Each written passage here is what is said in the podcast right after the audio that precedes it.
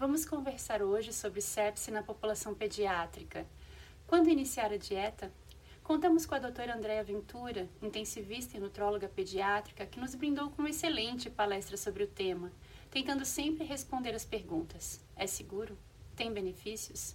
Infelizmente, os estudos não tratam de crianças com sepse, mas já existem dados disponíveis com crianças criticamente enfermas, os estudos e os guidelines definem a nutrição enteral precoce como segura e beneficia crianças estáveis com necessidade de suporte hemodinâmico. A orientação atual, se calorimetria indireta indisponível, é estimar a meta calórica com equações preditivas como a de Schofield e ofertar no mínimo 1,5 gramas por quilo por dia. A progressão deve ser lenta e atingir dois terços, ou 66% da meta na primeira semana. A avaliação de tolerância à dieta ainda é controversa e os protocolos institucionais entram com importância para nortear as ações.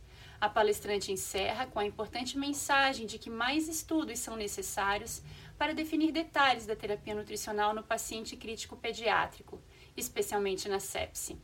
Estamos no caminho e estamos quase lá. Por isso, este espaço é tão importante. Atualizações na palma da mão. Continuem conosco na cobertura do Congresso Brasileiro de Medicina Intensiva. Até a próxima!